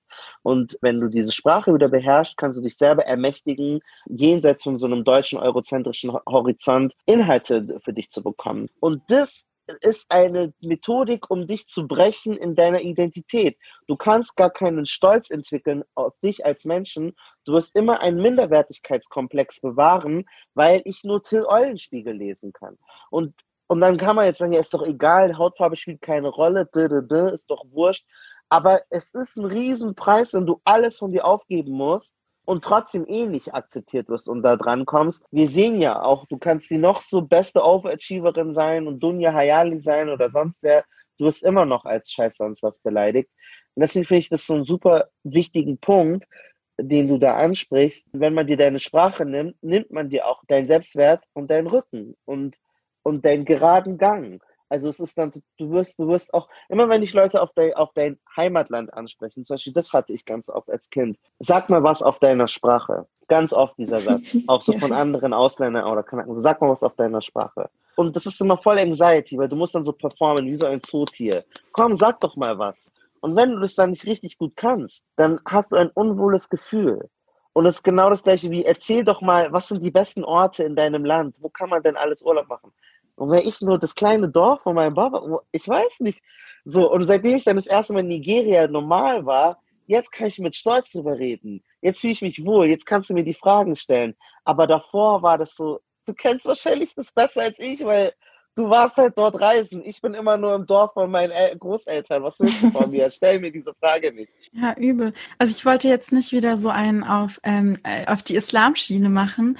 Aber ich finde, dass ähm, das also Glaube und so, also für mich zumindest da auch sehr viel mit reinspielt. Ich habe halt davor den Islam nur so gelernt, wie ihn meine Familie mir vermitteln kann. Und es gibt ja in Deutschland sehr wenig Literatur über den Islam und die ist ja auch sehr begrenzt. Und dadurch, dass ich jetzt halt mich auf Türkisch informieren kann und türkische Bücher lesen kann über bestimmte islamische Themen und so, denke ich ganz anders über meinen Glauben. Es war halt vorher sehr stark gefärbt von, was weiß ich von meiner Familie und dann eingefärbt durch so christliche Wertvorstellungen. Ich habe mir zum Beispiel Gott und die Hölle und so immer so vorgestellt wie im Christentum, weil ich halt mein ganzes Leben lang in Deutschland immer diese religiösen Elemente und so aus Deutschland kannte und mich nur darüber informiert habe. Aber indem man dann halt die Bücher von den Quellen liest, wo sie halt näher sind an der Urspr am Ursprung, also ich glaube, wenn ich perfekt Arabisch könnte, würde ich den Islam auch noch mal krasser verstehen. Ähm, verstehst du halt deinen eigenen Glauben ganz anders und kannst auch mit Stolz dann sagen, nein, der Islam ist nicht so, wie du denkst, sondern er ist halt so und so, weil du halt das gelesen hast und weil du halt die Quellen mhm. hast und weißt und Literatur hast, die irgendwie tausend Jahre alt ist, okay, aber sie ist da. Und ähm, wenn ich halt, also ich also ich kenne halt auch zum Beispiel so Islamwissenschaftler, die ähm, arabische Bücher lesen und die sagen, es gibt einfach so viel mehr Literatur über diesen Glauben auf Arabisch als irgendwie auf Englisch oder Deutsch, dass jemand, der nur in einem deutschen oder in einem westlichen Land Islamwissenschaften studiert hat, gar nicht die, diese umfass, dieses umfassende Wissen haben kann ähm, in, dem, mhm. in dem Bereich. Man darf das halt irgendwie alles nicht auch im Vakuum sehen, weil letzten Endes in der Welt, in der wir leben, ist einfach Scham ein krasses Herrschaftstool. Also wenn du hinkriegst, dass andere Menschen sich für irgendwas schämen, dann hast du es irgendwie geschafft. Dann hast du nämlich Macht über den anderen Menschen. Wenn Menschen sich erstmal für ihre Geschichte, für ihre Familie, für ihre Sprache, für ihr Essen, für alles so schämen, für ihre ganze Art, für ihren Humor und so, ähm, dann hast du sie halt unter Kontrolle. Und daraus rauszukommen, ist halt hart. Und eine Strategie kann einfach sein, sich aus einer anderen Kultur irgendwas rauszunehmen oder halt, ja, es gibt bestimmt auch andere Quellen. Aber ich glaube, bis man irgendwie diese anderen Quellen ergründet, und ich bin auch noch selber gespannt, welche anderen Quellen es gibt, bin ich froh, zum Beispiel auch auf so einen ja, ähm, Bildungskanon aus Vietnam zurückgreifen zu können. Aber ich fühle mich auch nicht hundertprozentig wohl mit dieser Rolle. Weil ich will ja auch ich, gar nicht, dass die einen besser sind oder gleich gut oder so. Ich will also ich gehe da mit, Vakuum aber ich habe ich hab mal mit meiner Mama drüber gesprochen, weil es gibt dieses eine Lied, das heißt Anadame Falastini. Anadame Falastini. Ich bin palästinensischen Blutes. Und auf so einer Fete haben die das alle gesungen. Und ich meinte so, Mama, das ist doch komisch. Warum feiern die jetzt, dass sie palästinensisches Blut haben? Und dann hat meine Mama gesagt, du verstehst das nicht. Es gibt kein Palästina als Nationalstaat. Jetzt ist es okay. Wenn es jetzt ein funktionierendes Palästina gäbe als Nationalstaat, dann kann man diesen Song problematisieren. Und deswegen kann ich auch zum Beispiel, wenn so ein Katar irgendwie so seine kurdische Freiheitsflagge macht, es ist in dem Kontext sozusagen als Freiheitskampf gegen irgendwie eine, ein Establishment. Und ich glaube, wenn es jetzt so türkischer Nationalismus in der Türkei wäre, fände ich das sehr problematisch, weil das dann ähnlich ist wie so Nazis in Deutschland. Aber wenn du das aus einer Position machst, aus einer Marginalisierung heraus, finde ich das in Ordnung. Und es gibt ja auch die Vergleiche, ja, White Pride ist ja dasselbe wie Black Pride oder Straight Pride und Gay Pride, aber es ist halt nicht das Gleiche, weil es halt immer darauf, darauf ankommt, so wo bist du gerade. Aber ich gehe vollkommen mit. Also grundsätzlich sollte man schon an den Punkt kommen, No Nation, No Borders und Nationalstolz ablehnen. Aber ich glaube, wenn es aus einer Position kommt, wo du erstmal deine Menschlichkeit beweisen musst, dann finde ich es eigentlich in Ordnung. Und wenn jetzt du als Deutsch-Vietnamesin entdeckst, hey, ich habe eine Kultur, dann sagst du nicht, ihr scheiß Deutschen, dann sagst du, ich bin ein wert, gleichwertiger Mensch wie du. Und wenn ich generational in meine Geschichte gucke, habe ich auch coole Sachen und nicht nur ihr. Und deswegen mhm. finde ich eigentlich so migrantischen Kids, wenn es reflektierter, bewusster Stolz ist, finde ich ihn gut. Wenn es jetzt nur nachgeplappertes Albanien, Adlerflagge immer ist. Dann ja, oder halt diese ganzen AKP-Anhänger. Da denke ich mir auch so, ey, yeah. ihr wurdet halt euer Leben lang irgendwie hier abgelehnt und jetzt schwingt ihr die ganze Zeit so krasse Türkei-Flaggen, weiß ich nicht, ob ich das irgendwie viel cooler finde. Aber dazu will ich, dazu will ich zwei Sachen loswerden. Sprache hat auch viel mit natürlich kultureller Identität zu tun. Und wenn du dich tatsächlich mit der, durch die Sprache mehr mit den echten Leuten deines Heimatlandes, wenn du es jetzt mal so ganz plakativ zu sagen, auseinandersetzen kannst und den moralischen Werten, wird dir auch eine andere Handlungsmaxime beigebracht oder du lernst eine andere zusätzliche Handlungsmaxime. Und ich glaube, dadurch lernst du auch, dass es eine Welt gibt, in der halt europäische Normen nicht das Ideal sind und du nicht nach Ideal, nach europäischen Normen handeln musst, um irgendwie richtig zu handeln. Und ich glaube, dass das halt ganz, ganz wichtig ist, dass es auch, dass Leute in Deutschland verstehen, nur weil etwas europäisch oder deutsch hier wunderbar und moralisch richtig ist, heißt es nicht, dass es zwangsläufig in allen anderen Ländern auch so ist. Ich sehe es nämlich hier zum Beispiel, ich bin im, also in einem arabischen Dorf Und ich merke es ja, die, die Menschen handeln nicht danach und die haben auch gar kein Verständnis dafür, diese europäische Denkmaxime anzunehmen, weil das für die nicht das richtig und das falsch ist. Zum Beispiel? Was, ist, was haben die für andere Wertevorstellungen? Die haben zum Beispiel konservative Wertevorstellungen, also konservative ähm, muslimische Wertevorstellungen, die jetzt in Deutschland zum Beispiel würde jeder sagen, nee, das geht auf gar keinen Fall, wie die leben. Aber das ist hier halt das richtig und das falsch. Aber wie in, es wird halt oft so dargestellt und so viel, lernen halt viele Leute in Deutschland auch diese diese Gegenden kennen, dass es halt dann so defizitär und äh, rückschrittig ist. Aber es ist halt das richtig und es ist das wahr und es ist das Realität der Leute hier. Und mir gefällt halt diese ähm, diese Wertigkeit, aus der dann europäische Menschen ganz oft urteilen. Und damit habe ich halt ein riesiges Problem. Also ich verstehe Marcel schon, ja. Also es ist auch, wenn ich zum Beispiel in der Türkei bei meiner Familie bin, merke ich das auch. So die Welt dreht sich hier einfach um eine andere Achse. Also zum Beispiel ist in der Türkei einfach, Malcolm, du hast ja nach einem Beispiel gefragt, ähm, Familie äh, mega krass wichtig oder Respekt vor Älteren. Das ist halt mhm. in Deutschland kein Wert. Also in Deutschland bedeutet das überhaupt nichts, Ältere stärker zu respektieren. In der Türkei ist das einfach ein richtig krasser Wert. Also wenn du älter bist, dann bedeutet das wirklich etwas. Also dann hast du das Anrecht, ich habe zum Beispiel als ältere Schwester das Anrecht, mich zuerst an den Tisch zu setzen. Und in Deutschland da würde sich jeder so denken, hä? Warum darf sie das denn? Yes. Aber auf der anderen Seite hast du auch als Ältere mehr Verantwortung. Je länger man mit den Leuten dann Zeit verbringt, desto mehr merkt man auch, okay, so wie das in Deutschland ist, muss das nicht zwangsläufig ideal sein. Also ich habe immer in der Türkei so die Phase, wo ich mich eingeengt und wo ich so denke, meine Zeit wird eingeschränkt. Und dann merke ich so, das ist gerade nur, weil ich so aus dieser deutschen Bubble gerade gekommen bin und mhm. ähm, mich erstmal so umswitchen muss. Aber sobald ich mich eingelebt habe, merke ich, okay, so ist es eigentlich auch ganz cool, so wie es gerade ist mit den mit den anderen Regeln, die hier halt herrschen. Im Vietnamesischen gibt es ja sogar ganz viele verschiedene Wörter für die Position in der Gesellschaft und in der Familie. Und das finde ich total schön. Es gibt nämlich kein Ich und Du, was völlig unterkomplex ist, beziehungsweise noch Sie, sondern es gibt eigentlich, weiß ich nicht, zig Dutzende, mehrere Dutzend Wörter für ich und du. Und die werden so ein bisschen familiär bestimmt. Die Details, glaube ich, sind jetzt hier an der Stelle zu viel, aber was es für mich zeigt, ist, diese deutsche oder lateinische oder ähm, germanische Sprachen sind ich-zentriert. Es gibt immer natürlich so ein Ich und dann steht die ganze Welt in Bezug irgendwie zu dir. Aber im Vietnamesischen ist das nicht so. Da gibt es kein Ich. Also es gibt jetzt so behelfsmäßig, damit man irgendwie übersetzen kann oder so, gibt es schon irgendein Ich, aber das benutzt man im Alltag nicht sondern du stehst immer in Beziehung zu einem anderen Menschen. So, du bist ein Teil der Gesellschaft, du bist ein Teil deiner Familie, du bist ein Teil des Raums, in dem du dich befindest. Und so sprichst du dich dann auch selber an. Und das finde ich eine total schöne Vorstellung, dass man andere Menschen in seiner Sprache ständig mitdenkt. Das gibt's hier im Deutschen überhaupt gar nicht. Du, du kannst nur als als ich ohne alle anderen existieren. Das mhm. Individuum steht über allem. I don't know, ich bin mir da nicht so ganz sicher. Ich denke halt, weiß nicht, die Sprachen helfen einem, das zu, zu er erkunden, aber vielleicht können wir das ja auch noch für die, für die Valleys dann irgendwie da draußen zum Input lassen. Aber eigentlich würde ich ja hoffen, dass dann die, dass dann das Resultat ist, genauso vielfältig wie Deutschland ist auch die Region meine Heimatsprache.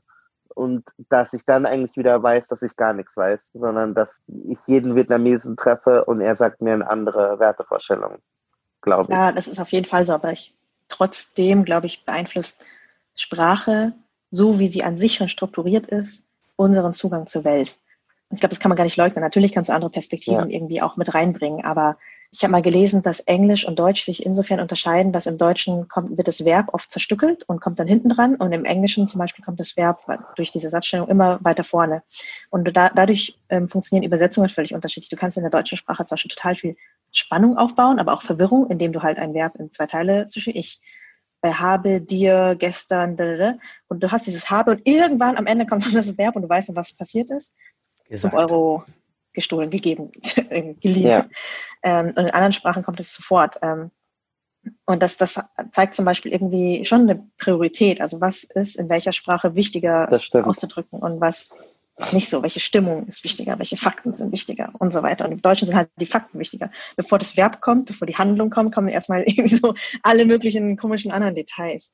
Das Sprache ist ja auch nicht nur so nationalstaatlich. Also wir haben jetzt, glaube ich, so viel in so Länderschubladen über Sprache gesprochen. Und bei mir zum Beispiel ist es so, dass ich Vietnamesisch auch lerne aus rein biografischen Gründen. Mhm. Und zwar, ähm, um mir selber zu zeigen, und vielleicht auch in einem größeren Kontext zu zeigen, dass so ein Menschen nicht so unbreakable ist oder unbrechbar. Also bei mir in der Familie war es so, mein Großvater wurde enteignet und er war auch Schriftsteller und Dichter und konnte dann einfach nicht mehr schreiben. Mein Vater durfte nicht richtig zur Schule gehen, also vier Jahre lang und das war's dann. Ähm, die, hat, der hatte gar nichts, er hatte kein Zettel und Stift und Heft und konnte diese Dinge nicht lernen, hat aber versucht, irgendwie trotzdem ähm, Literatur und so Sachen zu lernen. Dann ist er ausgewandert so und alles, was er, das wenige, was er bis dahin wusste, war ab äh, Bulgarien und dann Deutschland noch viel weniger wert. Und dann fing es nochmal so komplett so von Null an und nochmal alles ausgelöscht so. Und ab meiner Generation denke ich mir, hey, ich, ich habe die Fähigkeit, mehrere Sprachen zu sprechen, ich habe die Fähigkeit zu schreiben, also meine Wahrnehmung in Worte zu packen. Und das mache ich jetzt einfach. Und ich bin das irgendwie auch allen anderen schuldig. Oder ich, für mich ist es so ein schöner, zutiefst menschlicher Beweis, dass du es versuchen kannst, Menschen ihre Sprache zu nehmen. Aber da auch noch ganz viel so andere widerständige Kraft ist. Vielleicht geht das nicht. Es ist total grausam, wenn du es versuchst, aber man kann mit der Familie nicht sprechen. Das ist einfach richtig Sünde, wenn man Leuten die Sprache wegnimmt, wirklich. Ja. ja. nee, genau. Und das, das, ist dann, das ja. hat dann überhaupt nichts damit zu tun, ob ich stolz auf Vietnamesisch sein, sein will oder ob ich das Land toll finde oder die Kultur toll finde. So, ich will einfach so als Mensch nicht gebrochen werden. So. Und ich will nicht, dass meine Familie gebrochen wurde. Ja. These 4. Die Deutschen sind erpicht auf ihre Sprache. Samira El-Wassil sagt, Sie ist der Klang einer kulturellen Identität, mit welcher sich Deutschland ja schon immer besonders schwer tut. Aufgrund dieses neurotischen Verständnisses zu sich als Nation stellt die Sprache die eine scheinbar unverfängliche, weil selbstverständliche Konstante dar, auf die man sich gesellschaftlich als kleinsten Nenner einigen kann. Ja, ist auch aus kulturwissenschaftlicher Sicht so. Da gibt es so die Theorie, aber völlig veraltet. Ähm, one Race, One Language, One Religion. So, das formt Identität, das ist das Stärkste. Und wenn man das durchsetzt, dann hat man alles erreicht. Ähm, das sind aber auch schon Theorien aus, naja, Anfang des 20. Jahrhunderts. Das äh, ist nicht gut gegangen, das zu versuchen durchzusetzen. Aber die Deutschen haben das nie so komplett abgeschüttelt. Also. Viele Deutsche verstehen ja Deutsche nur als diejenigen, die dann deutsch aussehen, deutsch reden, sich deutsch verhalten, dann bist du deutsch. Aber das ist ja genau das Unterliegende, weil sie halt immer nur verlangen, dass du so wirst, wie sie diese, diese Identität aufgebaut haben, wie sie sein sollte, wie sie sie verstehen. Also du bist nur deutsch, wenn du perfekt deutsch redest, oder du bist nur deutsch, wenn du aussiehst wie, wie Jan Böhmermann. Bitte. Ich glaube, was Samira sagen will, ist so, es ist nicht mehr schicklich so äh, auf Aussehen oder Dis oder Nationalstolz, aber wenn, dann halt die Sprache. Also ich glaube, das ist so, was sie eigentlich damit sagen will. Also wir haben jetzt so eine NS-Zeit, okay, man darf jetzt nicht mehr auf Aria und Blond und das. Aber so genauso wie, wie die Deutschen jetzt gelernt haben, rassistisch sein, weil jemand die Hautfarbe hat, ist jetzt nicht mehr so on vogue. Dann machen wir Kultur. Remix. Sagen wir einfach, die Kultur ist so schlecht. Das kann man ja noch sagen so. Und ich glaube, das ist so, was sie so meint, so wenn wir schon da nicht rassistisch sein dürfen, lass uns doch wenigstens auf unsere Sprache bestehen. Die kannst du ja auch mit Mandelaugen gut sprechen oder so. Da ist keine Ausrede. So, Hauptsache du sprichst Deutsch. Ist ja nicht rassistisch, weil Deutsch kann ja jeder sprechen. Ich würde mitgehen, ich würde auch sagen, dass das so stimmt. Marcel, gib uns die fünfte These. Gerade in Krisenzeiten ist Mehrsprachigkeit unabdingbar. Also wenn man zum Beispiel diese ganzen Corona-Regelungen und das sollte man tun und tut dies, dies nicht, wird das halt meistens nur in so den Kernsprachen, die irgendwie den, den Großteil der Gesellschaft abdecken, ähm, wiedergegeben. Und auch dann kommt es nicht bei den Leuten immer an. Mein Vater ist seit 30 Jahren in Deutschland und ich muss ihm trotzdem erklären, was da drin steht, weil er dieses Deutsch, was da halt drin steht, gar nicht versteht. Ja, ich muss meinem Vater auch immer seine Briefe machen. Ich auch, ich kriege die ganze Zeit noch ähm, per iMessage ähm, irgendwelche Fotos von irgendwelchen Dokumenten, so, kannst du es bitte übersetzen? Also ehrlich gesagt, bei uns funktioniert das richtig gut. Also ich habe das Gefühl, manchmal meine Mutter ist diejenige, die am allerschlechtesten von uns allen Deutsch kann und die weiß immer über alles top Bescheid, weil die ganzen Türken so gut vernetzt sind, dass ähm, immer wenn irgendwie eine Corona-Neuigkeit ist, ich ja erstmal Nachrichten lesen muss, damit ich es erfahre. Und Mama hat schon längst in ihrer Türken-WhatsApp-Gruppe alle Updates gekriegt, weil irgendeiner das dort gepostet hat. Kein Türkisch gepostet oder übersetzt? Tür, auf Türkisch, ja. Also es gibt immer so einen, der dann das halt dann für alle dann reinstellt und dann okay, okay, wissen okay. immer alle sofort Bescheid. Teilweise auch besser als alle anderen, weil es dann noch so extra damit alles gut verstehen und so. Okay, okay. Also sagen wir alle ja. Spätestens ja. dann zeigt sich, äh, man braucht die Zwischenmenschen, die dann unterschiedliche Sprachen können. Marcel hat ja schon erzählt, dass er zum Beispiel von, mit seinem Baba so richtig ungern Arabisch geredet hat in der Öffentlichkeit. Meine Mama hat das auch erzählt. Ich hatte das nicht eigentlich so sehr. Also ich fand das immer nicht schlimm, wenn meine Mutter in der Öffentlichkeit mit mir auf Arabisch geredet hat. Aber weil ich auch wusste, dass sie halt Deutsch kann, vielleicht war das dann deswegen nicht mit so einem Schmerz verbunden. Hattet ihr das auch, dass ihr so ganz peinlich zu euren Eltern gesagt habt, ich red Deutsch, red Deutsch mit mir? Ist das oder war das nur bei Marcel so? Ich habe meinem Vater nie gesagt, er soll mit mir Deutsch reden. Ich habe nur das versteckt, wenn ich mit ihm Arabisch geredet habe in der Öffentlichkeit. Okay. Also ich bin von den Massen weggegangen. Aber nur weil ich mir niemals erlauben würde, in der Hierarchie, die es halt in der arabischen, in meiner arabischen Familie zumindest gibt, meinem Vater zu sagen, auf welcher Sprache er mit mir reden soll. Da hätte ich. Also meine Mama hat das halt gesagt zu ihren Eltern, so red Deutsch mit mir. Also ich habe meinen Eltern auch nie vorgeschrieben, was sie tun sollen. Ich glaube, ich habe es auch nicht so krass versteckt. Nicht, dass ich mich aktiv daran erinnern könnte, aber man muss ja Dinge irgendwie nicht aktiv tun, um sich noch nicht doch irgendwie von Scham oder so leiten zu lassen. Und ich äh, würde lügen, wenn ich sagen würde, nee, es war mir schon eher unangenehm und ich habe ganz lang meinen Eltern nicht, niemals offen, aber schon innerlich Vorwürfe gemacht, warum sie die Sprache nicht besser sprechen. Ich dachte mir so, ihr könnt doch auch Bücher lesen, ihr könnt doch auch jetzt endlich mal einen Deutschkurs machen. Wieso arbeitet ihr so viel und keine Ahnung, spart das ganze Geld, anstatt in eure Bildung zu investieren zum Beispiel? Das sind so Sachen, die habe ich als Kind einfach nicht verstanden, warum die da nicht so stärker selber dahinter sind. So heute als Erwachsene sehe ich, okay, nee, neben drei Jobs und drei Kindern ist es nicht so leicht, noch Sprachunterricht zu machen. Das war einfach wirklich nicht ihre Priorität, auch nicht innerhalb ihrer Möglichkeiten. Und sie haben halt ihre ganze Energie so auf uns Kinder gerichtet und das haben sie gut hingekriegt. Ähm, aber das Kind habe ich jetzt nicht verstanden. Also ich glaube, ich bin da typisch deutsch-türkisch, einfach immer stolz auf meine Eltern gewesen, immer wieder stolz auf meine Sprache, auf alles. Ähm, äh, und ich finde, viele Seiten, drei Millionen, das ist, macht voll den Unterschied.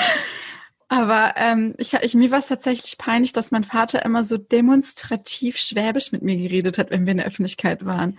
Also wenn ich mit meinem Papa irgendwie hingegangen bin, da hat er immer, also normalerweise reden wir halt türkisch miteinander, aber wenn wir irgendwo waren, hat er immer so mit mir Schwäbisch geredet, so beim Amt oder keine Ahnung, oder in der Schule. Und da dachte ich immer, Papa, rede doch einfach türkisch mit mir. Die kaufen uns sowieso nicht ab, dass wir Deutsche sind. Es kommen mir echt teilweise Leute, die sagen, das ist jetzt kulturelle Aneignung, weil ich türkisches Slang benutze. So. Ich denke mir so, oh. naja, eigentlich, eigentlich nicht, weil in, in, meiner, in meinem Peer Group waren die Türken so, also in der Linguistik würde man sagen, so die Supra-Language, die uns so colonized hat. Deswegen haben alle, deswegen sagt man Abla oder Jan oder so, weil es ist nicht, weil wir jetzt die marginalisiert hätten, because they were, die waren halt überall. Deswegen frage ich mich so für dich, Merve, weil es heißt ja so, ich krieg Anfall, wenn, wenn die jetzt Mashallah anfangen zu sagen, wo ist für dich so eine Grenze, wer wann sich ein bisschen schmücken kann mit bisschen, keine Ahnung, Olum und sowas? Das würde mich schon interessieren. Gute Frage. Also ich meine, ich darf das ja nicht entscheiden, aber, ja, aber ich habe echt, also ich habe echt ein Problem damit, wenn Deutsche, also wenn so weiße Deutsche ähm, so Kanaken-Slang benutzen oder halt so türkische Wörter benutzen, so Pada ja. oder so, denke ich mir immer so, ihr seid diejenigen gewesen, die in der Schule zu mir Aische gesagt haben oder irgendwie so Kopftuch-Oma oder Topflappen-Tante oder so. Und jetzt kommt ihr mir mit euren coolen Pada-Mada und irgendwas äh, Begriffen. Also Moin. lasst einfach stecken. Aber ich bin schon irgendwie so stolz darauf, dass ich Türkin bin, wenn ich auf der Straße so türkische Wörter höre und weiß, ich bin zwar nicht mehr in dem Alter, wo ich so up to date bin, was Jugendsprache angeht, aber ich Türkin bin, verstehe ich trotzdem alles. aber ist es nicht ja, also bei Leuten, cool, die es selber, wenn es alle benutzen, also weil dann ist doch die Sprache Ja, wenn es andere, wenn es andere Kanaken, du? wenn es andere Kanaken benutzen, also in Anführungszeichen finde ich es cool. Also wenn halt andere, also wenn Araber und Albaner und was weiß ich und so. Und ich finde auch auf Türkisch kann man voll gut flirten zum Beispiel oder voll gut so emotionale Sachen ausdrücken oder mhm. streiten. Ich mag das eigentlich auch zu hören. Aber bei, bei so weißen Deutschen kommt es halt echt drauf an. Also wenn das Leute waren, die halt ähm, so runterblicken auf Türken und dann sich aber dann, weil es jetzt cool ist, die Sprache benutzen, dann stört mich das.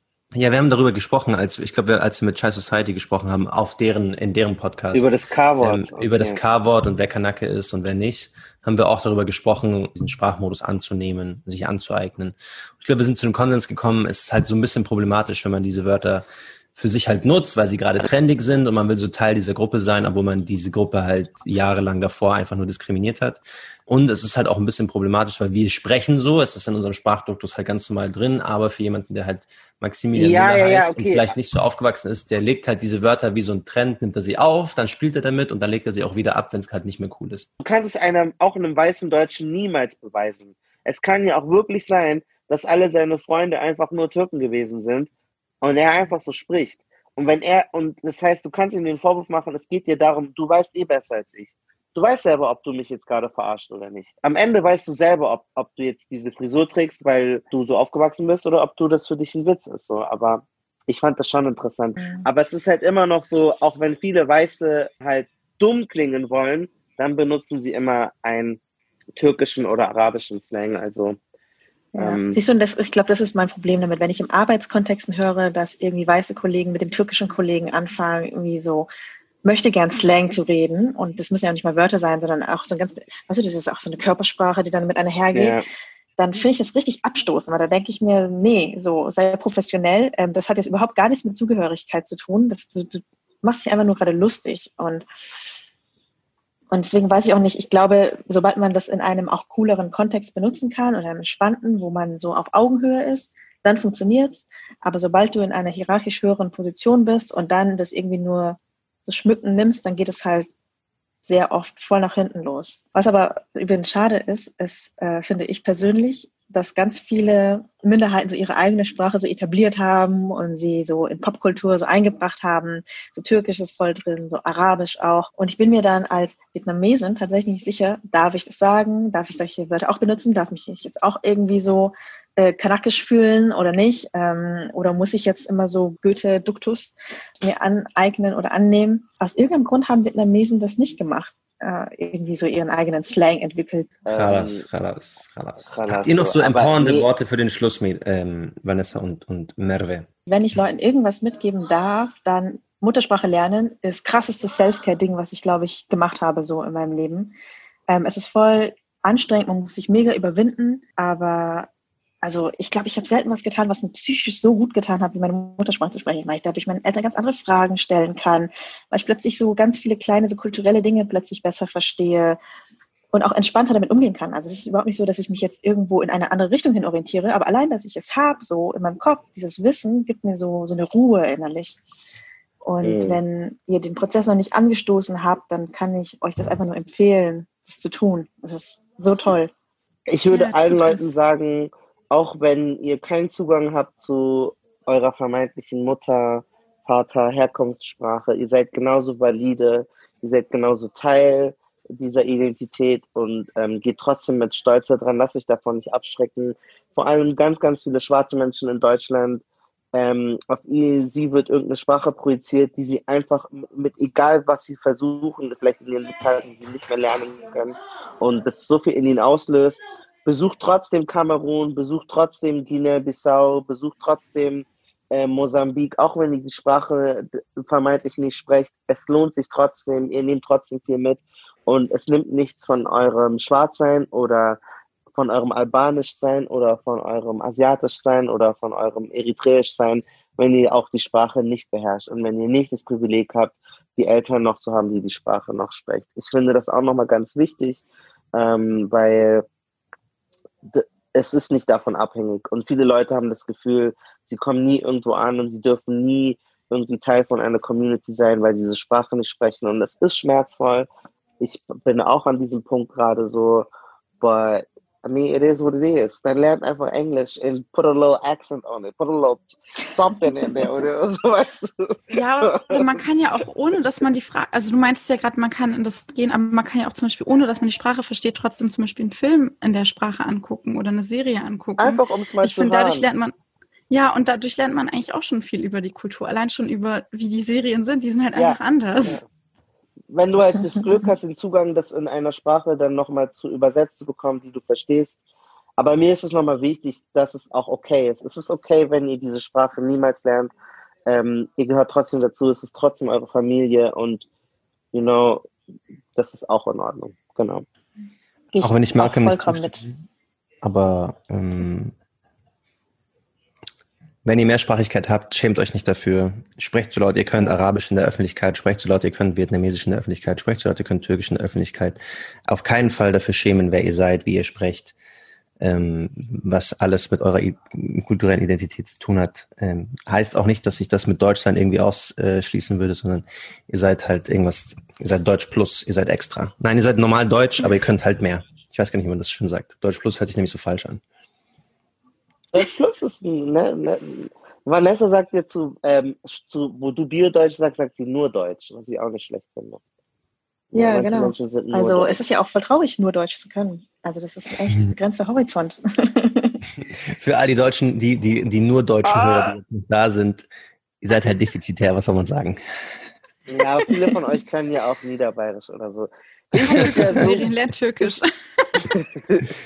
ich werde jetzt noch ins Universum. Ich will unbedingt äh, Tree lernen. Ich möchte echt die ghanaische Sprache lernen, weil dort äh, sind immer coole Fäden. Deswegen ich das Ich wollte gerade sagen, für Festival Season willst du dich da richtig ja, gut unterhalten können. Festival Season, yes.